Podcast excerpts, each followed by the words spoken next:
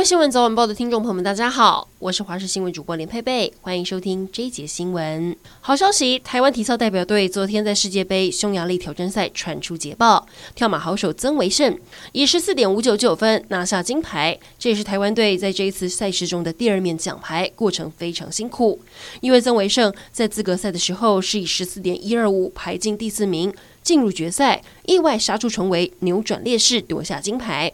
同样为国争光的还有萧悠然，在鞍马项目夺下银牌。社会消息来关注，高雄有一名从事房仲的黄小姐，同事称她在开车时在饮料中撒了不明粉末，还不停地问她要不要喝饮料。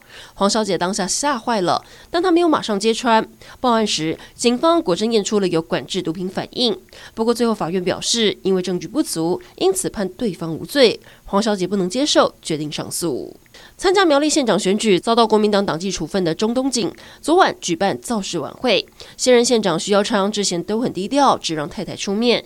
这一回他不再掩饰，直接穿上中东锦的竞选背心到现场站台。而且致辞时，徐耀昌还说，如果自己去支持国民党提名的谢福弘，让他当选，那苗栗县会完蛋。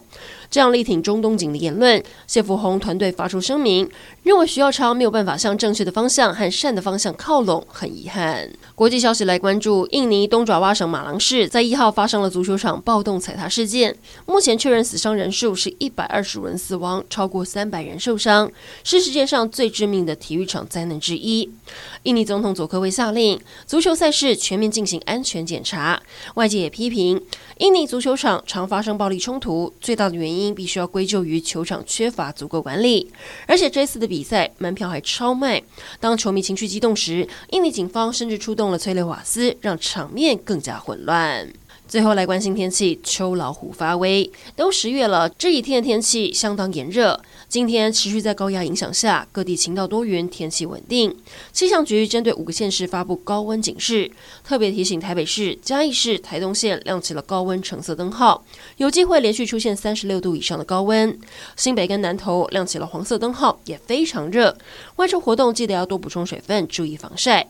预计这样的天气会持续到周二、周三开始，受到东北季风影响，水汽增多，迎风面桃园以北跟东半部容易下雨。尤其宜兰、基隆北海岸、大台北山区雨势会比较明显，北部东半部高温也会明显下降，低温大概在二十二、二十三度。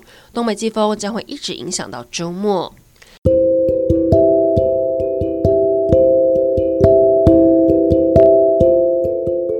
以上整点新闻，感谢您的收听，我们再会。